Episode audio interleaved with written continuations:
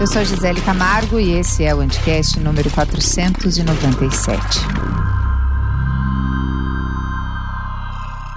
Uma convicção pode ser a mais perversa das prisões. Quando o que sei não pode ser questionado, escuto apenas o que me confirma. O que é diferente, recuso. Quando tenho toda a razão e o outro nenhuma, não existe diálogo. Preso nas minhas convicções, reduzo a possibilidade de pensar. Não há como aprender sem estar disposto a mudar de ideia. E para mudar de ideia, devo aceitar que a minha convicção pode estar errada. É isso que você vai ler logo de cara no livro Cyberpopulismo do Andrés Busoni. Eu reli, fiquei meio puta, na verdade, meio invejosa, meio de dentes cerrados. A minha convicção não está errada, eu pensei, quase como quem diz: nossa bandeira jamais será vermelha. E eu vou reler. Uma convicção pode ser a mais perversa das prisões. Quando o que sei não pode ser questionado, escuto apenas o que me confirma. O que é diferente, recuso. Quando tenho toda a razão e o outro nenhuma, não existe diálogo preso nas minhas convicções, reduzo a possibilidade de pensar. Não há como aprender sem estar disposto a mudar de ideia. E para mudar de ideia, devo aceitar que a minha convicção pode estar errada. Dia desses, conversei com alguém que votou no Bolsonaro. É raro, mas aconteceu. Médico. Nome composto, sobrenome comum. Era um retorno. Cirurgião vascular, porque sou do tipo de pessoa que não herdou bens, mas varizes e doenças mentais tenho para muitas gerações, sem preocupação, mas com as devidas precauções. A escolha foi feita meio ao acaso e à pressa. Ele atende na clínica do último cardiologista que fui, é perto de casa, tem estacionamento e atende o meu plano de saúde. Resolver meu problema de varizes é uma das metas para 2021. Elas ainda não doem, mas além da parte estética, que me incomoda bastante, é só olhar para as pernas da minha mãe ou dos meus tios paternos para saber que é só uma questão de pouco tempo para problemas bem maiores. Na primeira consulta, de cara, simpatizei com um sotaque mineiro e com a máscara do modelo PFF muito bem colocada. Fiquei um pouco irritada com o discurso antitabagista e pelos muitos elogios à minha decisão de parar de fumar. Eu tinha recém largado o cigarro e sobre cigarro eu só queria fumar, não queria falar nada. Ele falava sobre dados e estatísticas e eu me senti uma adolescente revirando os olhos diante do papo chato. Passado o exame levemente constrangedor, em que você fica só de calcinha sentada numa mesa enquanto o médico apalpa suas pernas, fui direta sobre o tratamento e os valores. As técnicas mais modernas e menos invasivas não são cobertas pela maioria dos planos de saúde. Varizes ainda são tratadas prioritariamente como questão estética e geralmente você sai do consultório com opções de pagamento e não de tratamento. Sai com uma receita. Um remédio para melhorar a circulação e que eu deveria tomar por 40 dias quando faria o retorno. Fiquei até impressionada. O capitalismo nos deixa assim carentes de que não nos vejam apenas como possibilidade de lucro. Voltei o remédio funcionou, mas não resolveu a questão. Ele pediu exames mais específicos e eu comentei que tinha um pouco de pressa para solucionar o problema. Expliquei o motivo da pressa e aí surgiu o assunto Brasil. E eu juro que esse é um tema que eu evito. A pandemia e o isolamento social quase extinguiram o chamado quebra-gelo, mas quando ele ainda se faz necessário, eu juro que eu fico tensa esperando pelo momento em que e o Brasil apareça na conversa. Eu moro em Curitiba e a chance de ter alguém que vá falar mal do Bolsonaro deliberadamente é muito pequena, ainda mais entre a classe médica. Mas chegamos nesse assunto. Estou decepcionadíssimo, disse ele. Eu respondi sorrindo com certo ar de superioridade que estava assustada, mas veja bem, não decepcionada. Falava e imaginava o que aconteceria se eu simplesmente levantasse, abrisse a porta e fosse embora. Fiquei em um estado de quase pânico, remexida, numa irritação imensa misturada com uma vontade de fugir. Quando dei por mim, estava ouvindo sobre o professor Olavo de Carvalho. Por incrível que pareça, resolvi ficar. A meditação tem me ajudado a encontrar o centro e o momento presente.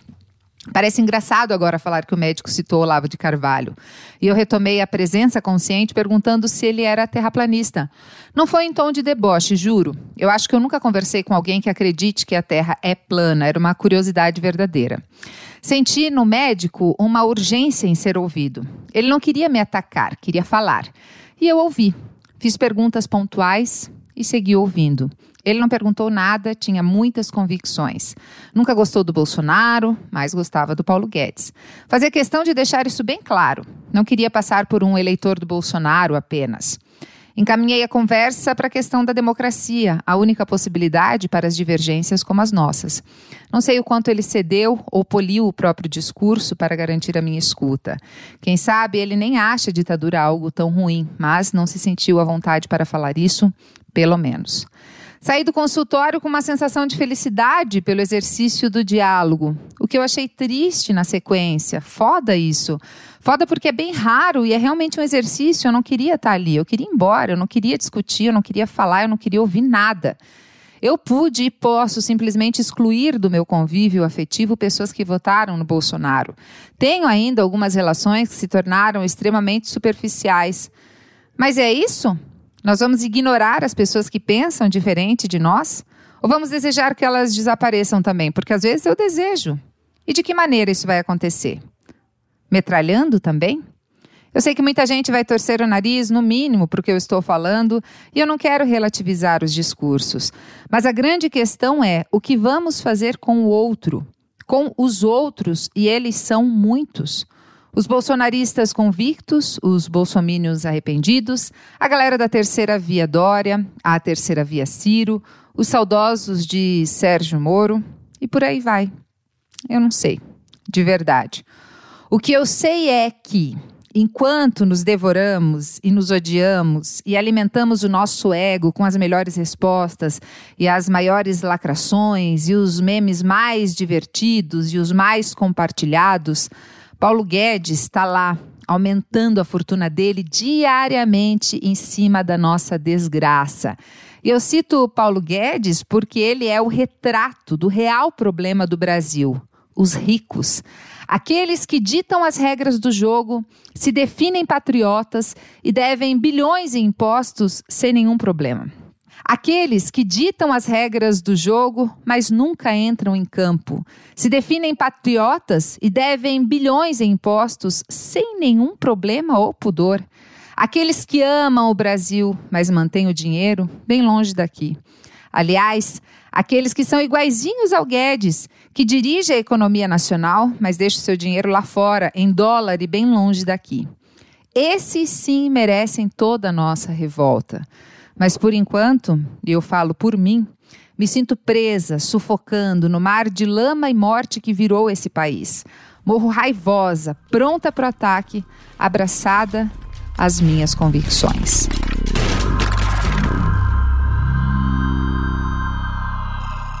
Para falar sobre esse assunto, eu converso com ele, que é brasileiro, nascido na Argentina, é bacharel, mestre e doutor em filosofia pela Universidade de São Paulo, com tese sobre filosofia da comunicação. Foi jornalista, correspondente em Paris, fundou e dirigiu meios e empresas de comunicação, tem vasta experiência aí é, em meios de comunicação e é um velejador oceânico. Iniciou em 2018 uma volta ao mundo sozinho no seu veleiro Endeavour. Andrés Buzoni, obrigada pela participação, por bater esse papo com a gente aqui no Anticast. Andrés que lançou esse ano o cyberpopulismo. É, eu acredito que ser um velejador oceânico tenha feito a grande diferença aí nesse livro, que é uma delícia de ser lido, entre outras qualidades. Boa tarde, professor. Bom dia, boa noite. Oi, Gisele, muito obrigado, você é muito gentil, é um prazer estar aqui conversando contigo, uma troca inteligente sempre bem-vinda, né? E, e, e, ser velejador faz diferença em muitos aspectos, né? Porque uh, pode parecer um paradoxo, mas no meu veleiro, quando estou no meio do oceano, eu não tenho nenhuma conexão de internet, não tenho acesso a nenhuma rede social, o que permite de alguma maneira um olhar para dentro, sabe? Um tempo bom para deixar as ideias assentarem, a poeira baixar e, e, pensar as coisas com um pouquinho mais de calma, né? Sim. Vamos começar definindo o que é cyberpopulismo, ou como a gente pode, para ouvinte entender, a partir de onde a gente vai estar tá arrumando a nossa conversa. Então, a ideia aqui com esse, com esse título é nomear um fenômeno que é, que é novo em um aspecto, mas que é muito antigo em outro. O populismo, é, que é, existe desde que a democracia existe, é, foi sempre uma maneira de conquistar o poder, de manter o poder a partir de um esquema narrativo, onde você coloca um salvador, salvador da pátria, né? alguém que precisa, alguém que se eleger, é, protegendo, defendendo um povo de um inimigo. Tem esses três elementos sempre o populismo. Né? Então, tanto faz quem é o salvador, ele escolhe, o, o povo se escolhe o, o, povo de acordo com as conveniências e o inimigo que atende à necessidade. Isso pode ser, a gente pode ver em populismos de direita ou de esquerda, a gente vê no, no peronismo na Argentina, no getulismo no Brasil, no hitlerismo, no Mussolini e outros populismos mais atuais, que então aí vem das redes sociais, desse fenômeno de comunicação em rede, comunicação digital em rede, que aí compõe então o que eu chamo de cyberpopulismo, que é um populismo que acontece nas redes sociais, que se beneficia de algumas características das redes. Então se torna muito mais eficiente. Ele, ele, ele se aproveita da possibilidade de, de dirigir mensagens muito, muito customizadas, muito feitas na, na possibilidade, na necessidade de audiências cada vez mais é, granularizadas, mais, mais, mais focadas, né? Então, acaba sendo uma máquina muito eficiente de conquistar o poder. E aí a gente vê que esse fenômeno é, acontece no, no, no, Brasil e no mundo, né? A gente vê o, o Trump se, se, se, elegendo graças às redes sociais com um discurso populista, né? No caso, ele era o salvador do, do americano médio contra as corporações, contra a velha política, né? Contra as elites. A gente vê em vários países da, da Europa, na Itália, por exemplo, o movimento Cinque Stelle, que também com um discurso de oposição ao establishment, consegue eleger gente que vem, supostamente, no caso da Itália, é o, é o caso vem de fora da política para resgatar esse italiano médio, bem pensante. E no Brasil a gente viu isso acontecer na última eleição, quando um candidato que não tinha tempo de TV, que não, não existia, era muito combatido pela mídia tradicional, conseguiu se eleger de novo, com um discurso contra a política, ele que era um político profissional, né? É, um discurso contra, no caso, o PT, ou a ideologia de gênero, é, ou a corrupção, e para isso ele escolheu um povo que era o brasileiro médio, um brasileiro comum. Né? Então, o cyberpopulismo é essa combinação entre esse discurso que é muito simples e as ferramentas digitais das redes sociais que são tem uma certa complexidade, mas também não são extremamente complexas, são bastante simples. Estamos falando de, de Facebook, Instagram, uh, essas redes sociais que hoje, são meio incontornáveis para todos nós, né? Sim, que roubam nossa paz. Esse programa vai ao ar nessa semana em que a gente teve essa pane mundial e que trouxe vários prejuízos para muita gente, desde a micro a grande esfera, né? É, Mark Zuckerberg perdeu é, bilhões, eu não sei, não vi ao certo, eu vi por cima a notícia. É, enfim, eu perdi alguns contatos, todo mundo acabou perdendo aí com essa crise que a gente teve essa semana e fez, deu essa, essa pensada aí, né? Onde estamos construindo a nossa comunicação, as nossas estratégias, enfim. É, as redes sociais estão aí, fazem parte do nosso cotidiano e do nosso dia a dia. E acho que assim como eu, muita gente se pegou é, de surpresa, foi pego de surpresa com o evento Bolsonaro, né? Que não é algo que só surgiu em 2018, é algo que foi sendo construído. E aí eu pergunto qual que é, antes da gente ter essa popularização, qual que é o papel da imprensa tradicional, vamos chamar assim, na, endossando essa figura que depois acaba por fazer um discurso de desacreditar essa própria imprensa tradicional. Perfeito, é, é ótima a tua, tua questão, porque é, isso em alguns momentos fica meio esquecido, né? É, Bolsonaro se elegeu em um cenário que já era polarizado. O que ele fez foi surfar a onda de uma polarização que já estava instalada. E aí a gente viu, é, ao longo dos anos de, de governos do, do PT, uma uma massacre midiática mesmo, né? Um, um, em alguns casos pô, dá para se falar de meios considerados sérios que fizeram campanha. Posso falar da revista Veja claramente. Você vê as capas da, da, da Veja durante o governo do, do, do Lula, depois governo, os governos do Lula e o governo da, da Dilma, eram claramente uh, vestidos, transvestidos de, de, de jornalismo, era uh, propaganda, né? Uh, e criou-se ali um, um, uma, um discurso onde o PT seria sinônimo de corrupção.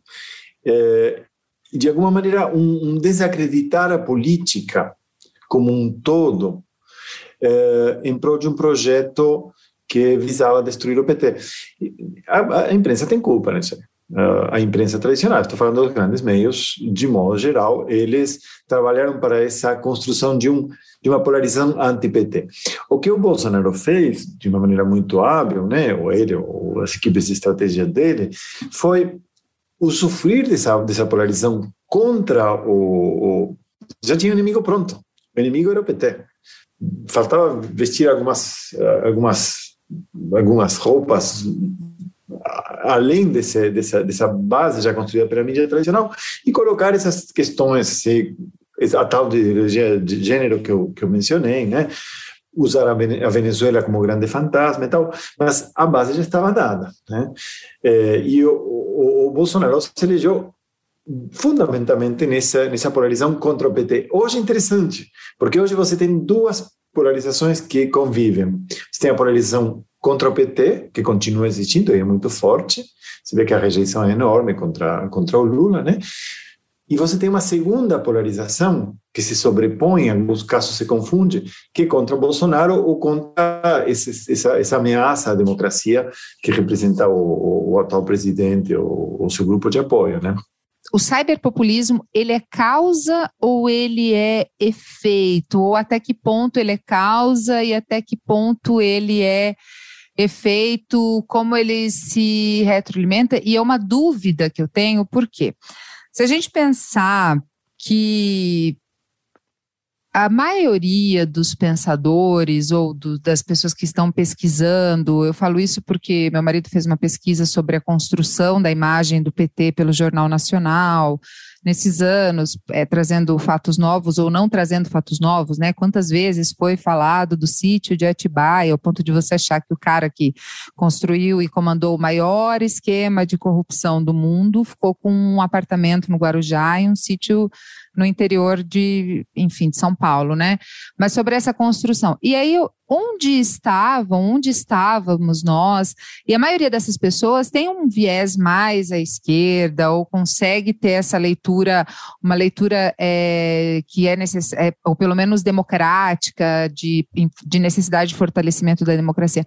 Onde estávamos nós? Onde estavam essas pessoas? O que, como fomos é, é, é porque isso, o populismo ele é uma receita muito simples, né? O que, que deu errado aí? Ou eu não consigo entender esse advento como uma coisa que cai ou, ou, ou, a gente precisa admitir que não, a extrema-direita, ou quem realmente aproveitou disso é mais esperto, ou está mais articulado, ou está mais bem informado. O que, que acontece? Como é, como é que a gente chegou aqui? Como fomos pegos tão de surpresa?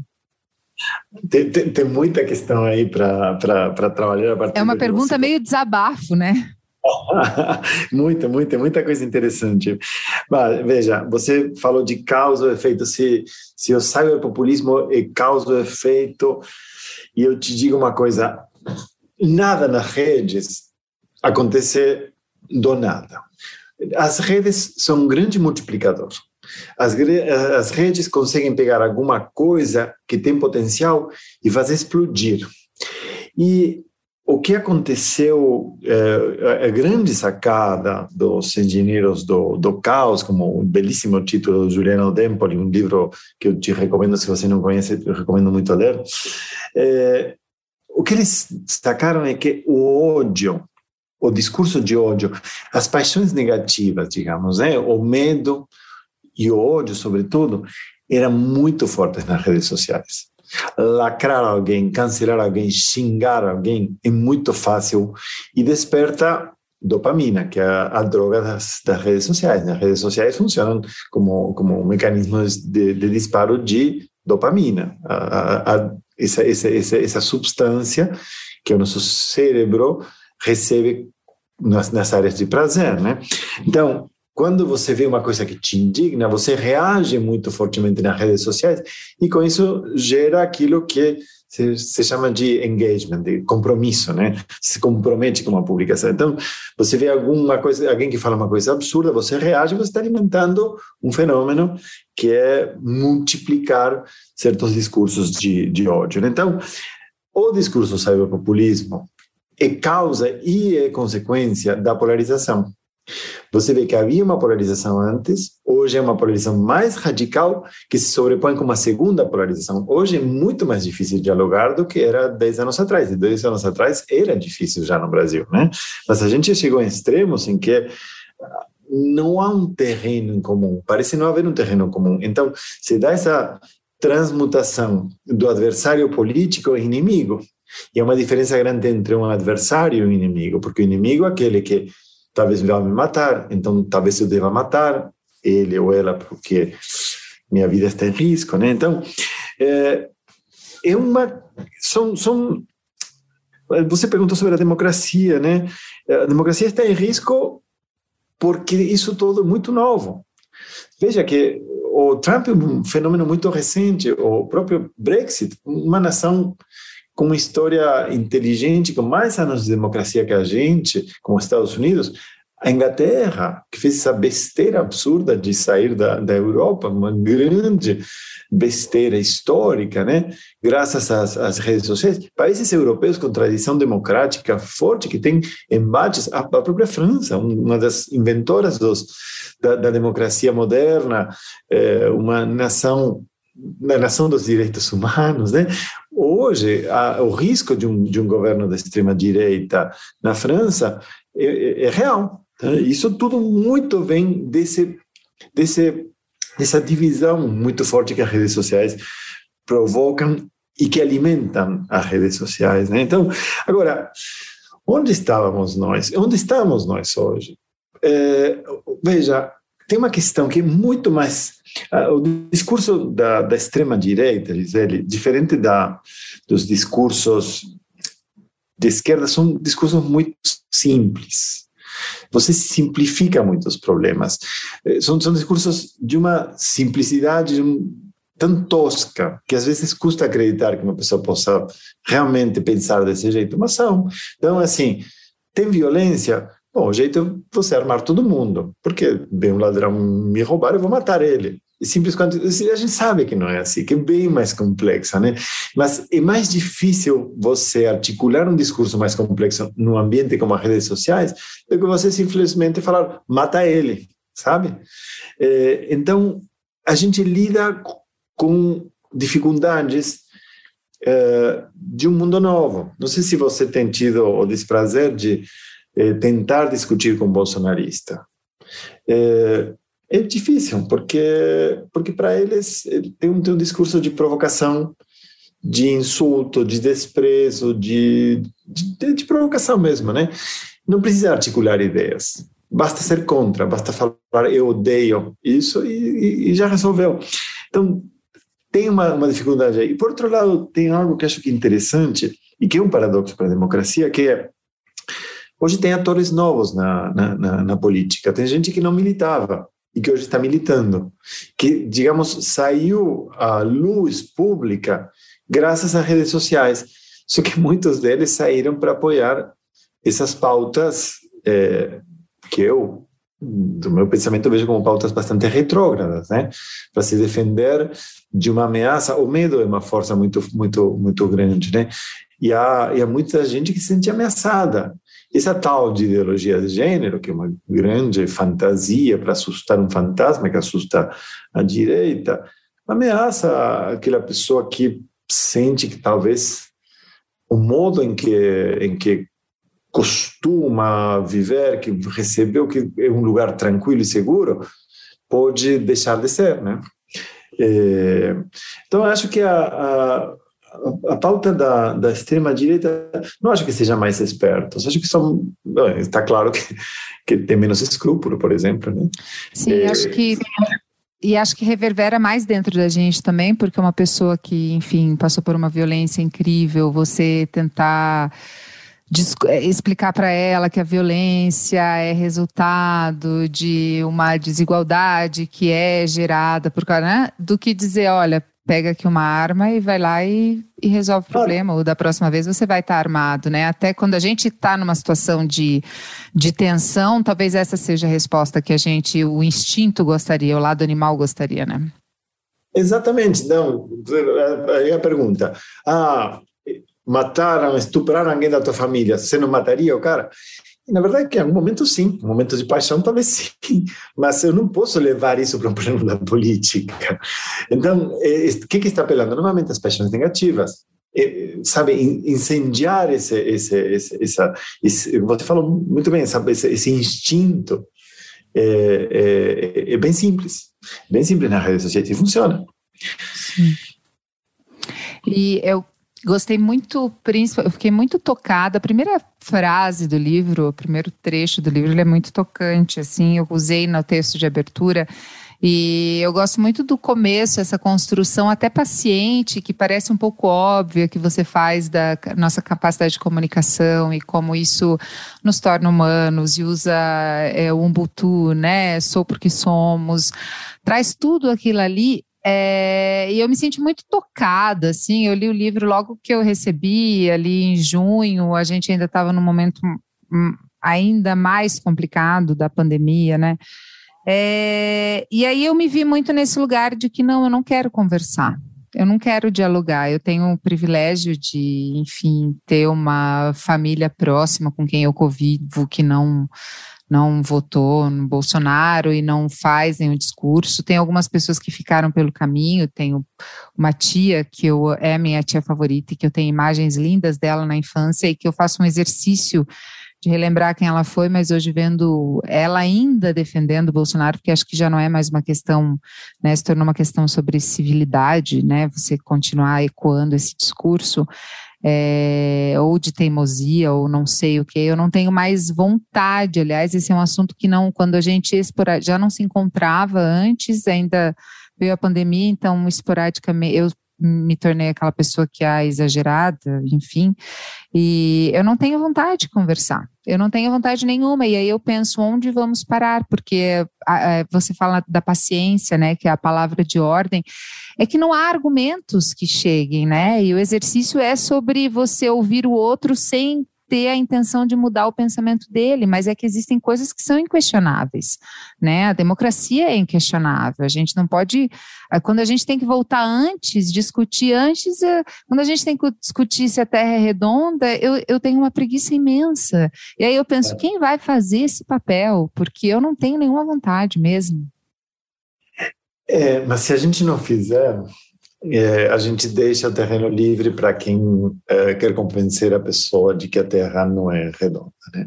Eu acho que aí nós temos uma, uma responsabilidade, Gisele. Eu acho que é, é, é difícil e cansativo, enfadonho, muitas vezes é desesperador, né?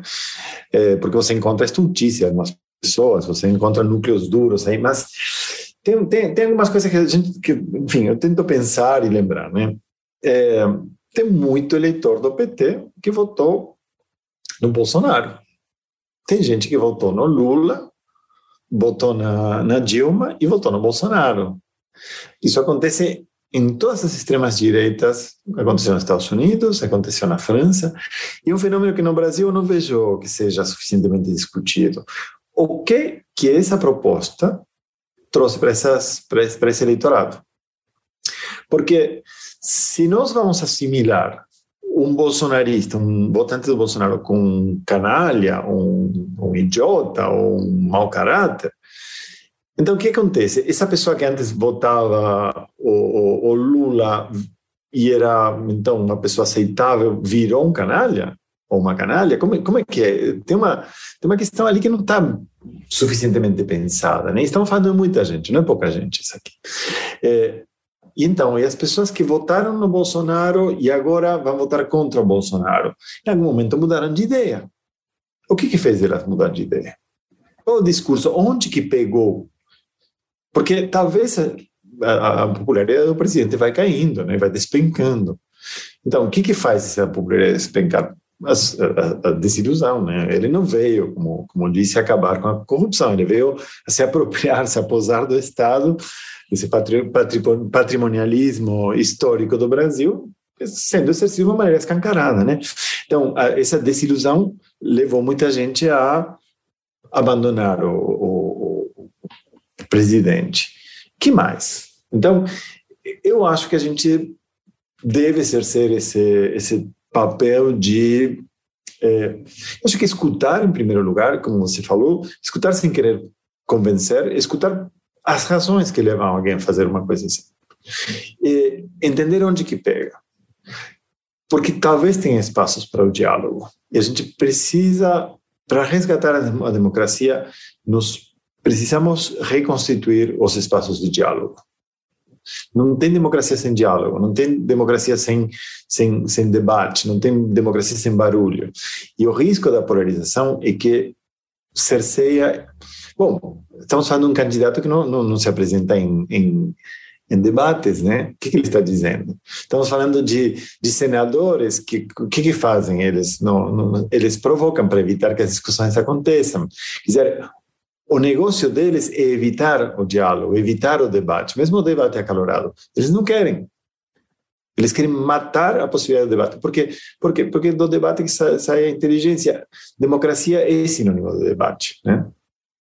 Sim, eu, o livro traz bastante sobre como a liberdade é plural, né? E, enfim, a gente vai caminhando aí para um, um, outro, é, é um, um, discurso de populismo é, de esquerda. A gente vai montando a essa altura do campeonato Lula como a única figura capaz de nos salvar também aquele discurso fácil de comunicar é, eu sou lulista, é, não é novidade para quem ouve o Anticast, mas eu acho que nessa altura do campeonato, acho triste o Brasil ter uma figura, né? Ter uma esquerda que passou aí algum tempo no poder e fez tantas concessões, tenho mil, mil críticas. Uma delas é, acho muito que a gente, como esquerda, errou muito usando um teto de qual é o limite que a gente pode ir para não afetar os interesses dos mais ricos, que são os grandes ricos, falo de ricos mesmo, né? Não falo aí dessa classe média que está muito mais perto dos pobres do que e muito mais distante dos ricos. É, não fazendo, por exemplo, a regulamentação dos meios de comunicação né? E aí você acaba tendo esse discurso vindo à tona de novo sobre como regulamentar a comunicação é algo ruim, é algo que cerceia a liberdade, enfim, e a gente acaba sendo vítima disso. E aí a gente tem essa figura, de novo, é, acabando com qualquer possibilidade de diálogo, porque a gente tem só essas duas opções, né, sendo construídas. Você acha que a gente tem a possibilidade de mudar isso até 2022? Sim, o meu voto é no Lula e seria com, em, com todas as críticas numa outra, é, numa outra conjuntura. Mas eu não acho saudável em termos de democracia que a gente tenha só essas opções, porque eu consigo entender alguém que não vota no Lula. Não nessa situação, né? Tendo só Lula e Bolsonaro, eu não consigo entender alguém que não vota no Lula, né? Mas eu, eu consigo entender alguém que gostaria de ter uma terceira opção para não ter que fazê-lo. Totalmente de acordo contigo, Gisele. Vamos votar, acho que vamos votar de maneiras muito semelhantes, você e eu. Eu mas eu penso, essa eleição para você, eu, eu, também sou crítico do, do Lula, eu também lamento que não tenha opções, que a esquerda não tenha parido candidatos que possam fazer frente a um, um sujeito como esse que, que, governa hoje o Brasil, além do Lula, né? É, e eu também lamento que o, o, caminho precisa ser um populismo de esquerda, que é o que está acontecendo. É, agora, para mim e para você, é relativamente fácil, vai ser relativamente fácil votar nessa eleição. Né? Você vai votar o Lula, tem, tem críticas a ele, mas é um candidato que você vota sem grandes restrições, sem restrições. E a pessoa que detesta ambos, que detesta, que vê no Bolsonaro uma ameaça real, fala, não, não posso votar nesse sujeito que, que, que, que ameaça destruir a democracia. Mas, para muitas pessoas, Lula é sinônimo de corrupção. E Lula é uma pessoa detestável para muitas pessoas. E muitas pessoas que merecem ser respeitadas, são pessoas democráticas, né? O que estamos pedindo para esse, esse eleitor, essa eleitora? Precisa votar contra uma convicção muito forte para defender a democracia. Não é fácil o que a gente está pedindo para esse eleitor, essa eleitora. Então, quando se fala em terceira via, é, a primeira tendência, a minha inclusive, é pensar cuidado, porque isso é uma armadilha para desmontar o campo democrático, que hoje deve agir em bloco para tirar do meio alguém que é uma ameaça para a democracia. Mas, por outro lado, seria muito bom que a gente tivesse outras possibilidades, que as pessoas pudessem expressar as suas expectativas, que pessoas de direita, pessoas democráticas de direita, tivessem candidatos viáveis e que pudessem participar do, da, da eleição de uma maneira decente. Né? Porque a gente está indo para um modelo de, de, populismo à esquerda, como você bem disse, e a, e a questão é que o populismo, sendo de direita, sendo de esquerda, esmaga as meias tintas, esmaga o meio, leva para os extremos, exige uma polarização e mata a inteligência. Então, para mim, certamente, um populismo de esquerda democrática é, não é nem sequer comparável com um populismo de extrema direita antidemocrática. São coisas, são materiais diferentes, né? Agora, não por isso um populismo de esquerda democrática é uma coisa boa, né? Os nossos líderes de esquerda têm bastante dificuldade na América Latina como um todo de fazer sucessores, né? É uma é algo bem tradicional, são bastante é, egocentrados, assim. E eu falo isso aqui porque eu me sinto em casa, mas se alguém falar isso é, do Lula eu vou brigar porque eu sou bem lulista, é, porque cresci nesse, nessa, nessa, com pai sindicalista, nessa perspectiva de que Lula era realmente a salvação de todos os problemas e foi para muitas coisas, né? Foi para muitos, para os nossos problemas, nosso problema maior a fome foi, né? E acho que a gente tem que ter essa, essa, essa lucidez, assim. Mas o que eu vejo hoje com relação à terceira via é que a gente, ou pelo menos para mim e para os meus pares, que tem essa tranquilidade tranquilidade de tipo, não, vou votar no Lula, não é nenhum sacrifício, realmente é, vi os benefícios, ou acho que fez um bom governo, tenho minhas críticas, poderia ter feito mais, deixou de fazer, é, é, enfim, mas olha a nossa relação com o Fundo Monetário Internacional, olha a nossa relação com índices de desenvolvimento, olha a interiorização das universidades. Né, a gente consegue fazer essa leitura mais, mais plural, né? É, é, é, mas aí uma terceira via ela só vai ser aceita se ela for chancelada por mim, que sou lulista, ou que não necessariamente sou lulista, você vou votar no Lula. Então, assim, uma terceira via. Não, o Dória não. O Dó, ah, não, o Dória não. O, o Ciro não, o Ciro não. Não, é, o fulano, fulano não. Então, assim, a gente tem também essa essa é, é, me faltou me falta a palavra para querer que seja uma terceira via que que, que, que, passe pela nossa chancela, né? que passe pela nossa, pelo nosso crivo, pela nossa aceitação, ignorando realmente quem se sente incomodado aí nesses dois extremos, né? Exato, exato, exato. Nós estamos pedindo para que para pessoa que votaria no Dória, eu não gosto do Dória, eu não gosto do Ciro, mas assim, eu não gosto, não significa que, que, que a pessoa que escolhe eles como candidato não merece meu respeito, merece totalmente meu respeito. Mas não estamos exigindo essa pessoa que faça aquilo que, como você bem disse, a gente não, não necessariamente estaria tão disposto a fazer, né? Eu estava na, na, na Paulista, na, na, na, manifestação anterior, quando teve aquela. Estava no, no lugar, estava Marcelo Rubens Paiva, estava com, com a minha namorada aí e um, e um amigo. No momento em que o PCO começou a brigar aí, como foi arrancar umas umas bandeiras de uns estudantes do, do PSDB. Você fala, poxa vida, não é por aí, gente. Não, a gente apanhou, a gente apanhou, né? A gente tava, a gente tomou uma palavra, né? Hum, estamos errando aí. O inimigo não é o, o estudante do PCDB. Esse é, uma, esse é um adversário, não é um inimigo. Não é para arrancar ou queimar uma bandeira, né? É, isso, fica muito, isso fica muito claro no livro, né? Em que momento a gente passou a olhar o outro como, como inimigo e não como adversário, né? Exato, que esse, esse justamente o fenômeno. Bom, a gente viu isso no Capitólio, na, na, na tentativa de Trump de tumultuar, quer dizer, na tentativa bem sucedida de tumultuar a, a saída dele, né? É, teve gente que foi lá disposta a matar ou morrer. É, ou seja, não estavam falando em termos de, de, de adversário, estavam falando em termos de inimigo. E você vê a fúria bolsonarista, é, é brava, né? E, e, assim, não sou bolsonarista, tem, tem gente que está fundindo bastante isso aí. Acho que temos, temos um momento de crispação no Brasil muito perigoso. Eu não sei, não sei você, mas a cada manifestação eu tenho medo de ver mais sangue correr, né? Porque já correu sangue, não, não vamos esquecer. É, a Marielle, por exemplo, né? Ela, ela é vítima de, de um contexto de ódio. Acho que é o nosso grande rompimento. Eu, eu costumo olhar e ver que e tem um amigo que, que partilha desse pensamento e a gente já teve uma conversa nesse sentido.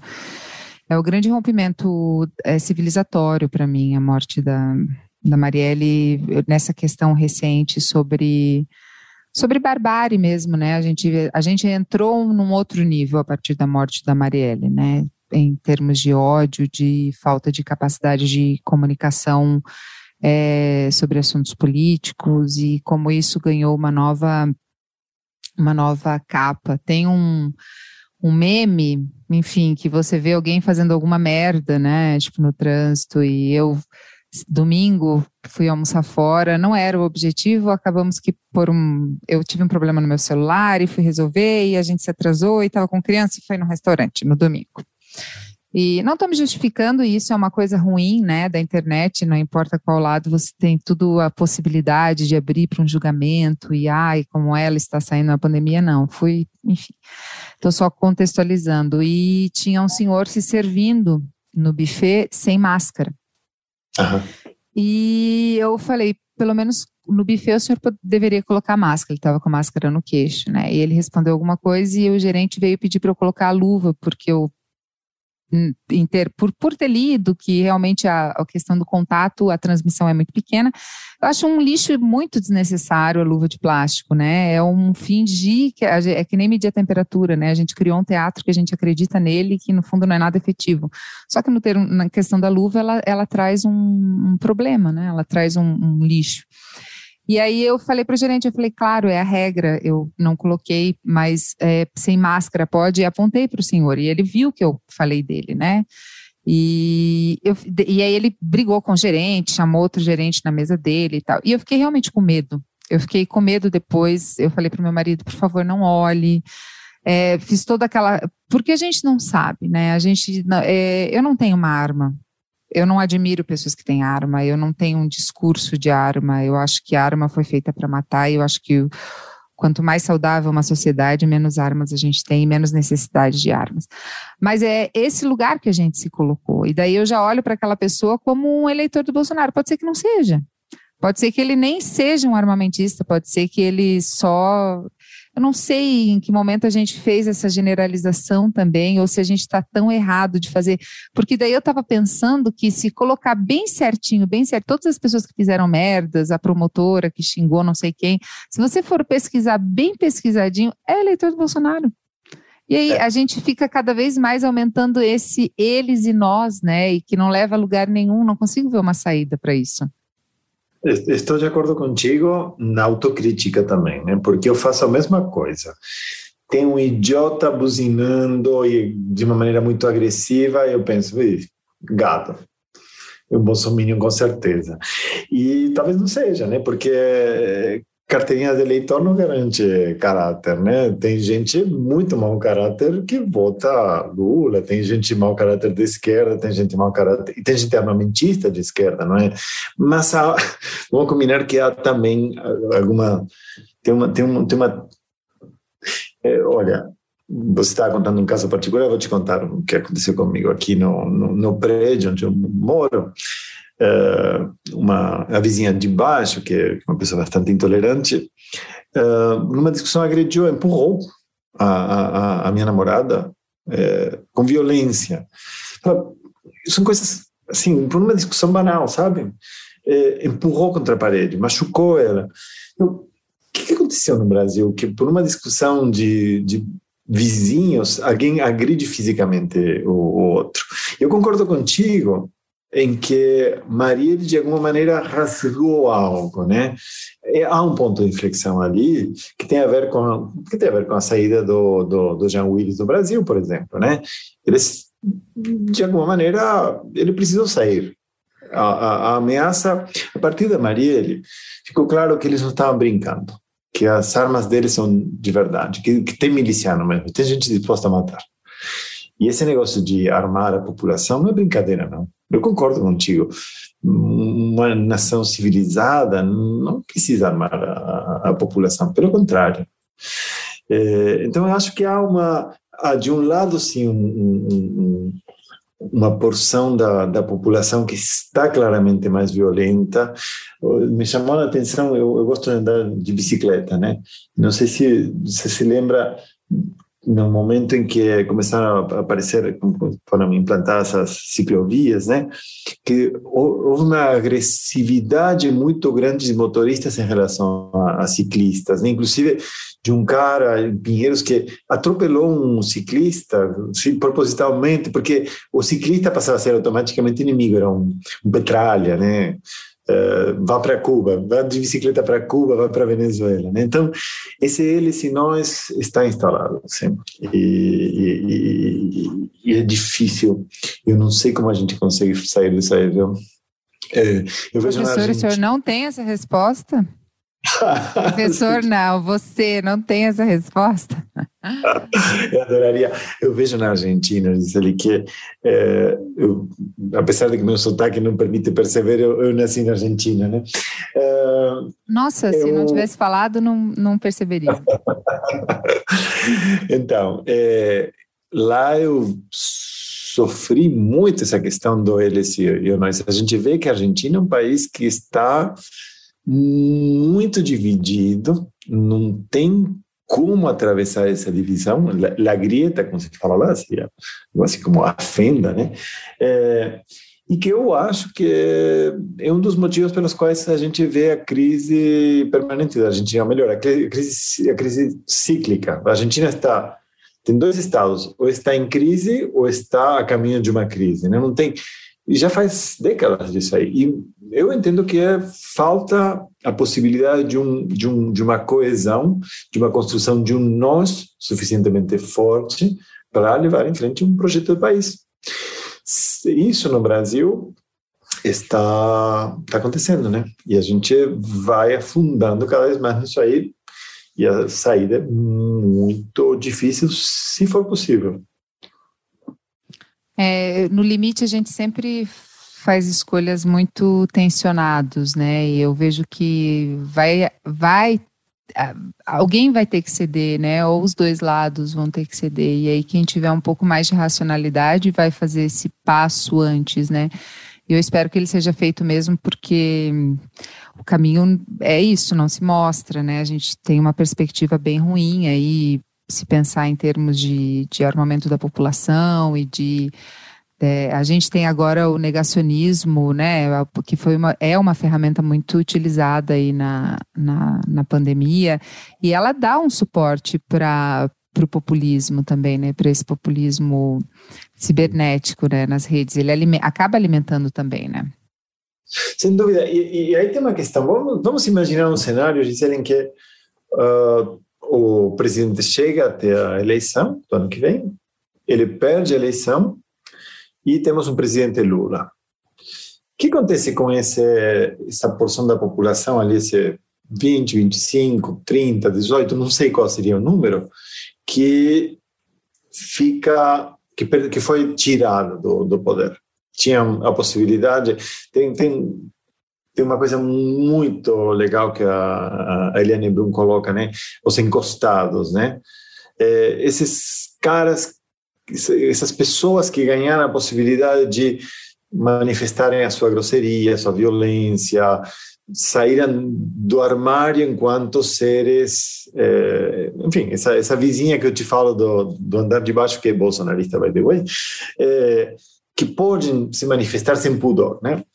O que, que elas vão fazer? Elas não vão desaparecer do cenário político, eles não vão desaparecer da sociedade. Estamos falando, vai, um 20%? Quantos milhões de pessoas estamos falando? É muita gente, né? É, então, há um dado aí que já está posto. É, então, não tem volta ao que tinha antes dessa, antes do Bolsonaro. O, o monstro saiu, saiu. O monstro já já não está escondido. Ele sempre esteve ali, né? Essa, essa violência não é que nasceu agora, ela já estava. Estava escondida, de alguma maneira estava certo, um pouco controlada, né? Havia uma censura social para coisas que hoje a gente vê de maneira assim despudorada aparecerem, né? É, como que isso volta para para seu lugar? Como que a gente vai lidar como sociedade com esse com esses monstros que saíram, com essa sombra que tomou conta de boa parte do Brasil? Essa é a grande pergunta, né? Até porque a gente tem uma relativização aí desse discurso que alimenta sobre o que é verdade, né? O que é a verdade. A gente não consegue mais trazer esse ponto de referência, né? A gente não consegue porque existe aquilo que é opinião, aquilo que é, enfim, que você acha existe a verdade. Mas a gente tem um presidente, é, teve uma ONG internacional, eu não vou saber se está agora, mas que fez um levantamento que em 2020 Bolsonaro mentiu 1.682 vezes, dá mais, dá mais de 4, 4,6, dá quase 5 vezes por dia. E aí a gente tem um presidente que faz uma medida provisória que mostrando como ele desrespeita total o sistema político, a forma de atuação política, né, usando uma, um recurso de urgência para aprovar uma, uma medida provisória sobre fake news, em que ele realmente pode falar mentira, porque a mentira faz parte do dia a dia, faz parte do a fake news faz parte do cotidiano, né? Então a gente tem uma crise maior, né? E como é que a gente volta a essa referência do que é? Eu me vejo às vezes buscando onde é que eu busco a informação, né? E aí eu busco na ciência, né? A gente vai naquilo que a gente tem de, de que outras pessoas, na confiança de que outras pessoas estudaram e fizeram recortes, e enfim, sem buscar ser dono da verdade, às vezes assumindo esse papel, né? A gente gosta desse lugar de dono da verdade, porque eu li, eu vi, você é um mal informado e, enfim, um ignorante. E aí, como é que a gente lida com essa crise que é sobre o que é verdade e mentira? A gente não tem muita solução para isso, né? Não, acho que não. Eu acho que a gente não tem. Eu acho que o jornalismo, eh, e eu digo isso com muita pena, porque eu, eu gosto de bom jornalismo, mas o jornalismo, nesse sentido, cometeu muitos pecados, e acho que eh, que você está falando sobre a construção de imagem do Lula, por exemplo, né, do PT, é, em grande parte é fruto de pecados do, do jornalista e teve bons jornalistas que entraram em cruzadas é, que tem mais a ver com a propaganda que com o jornalismo, né?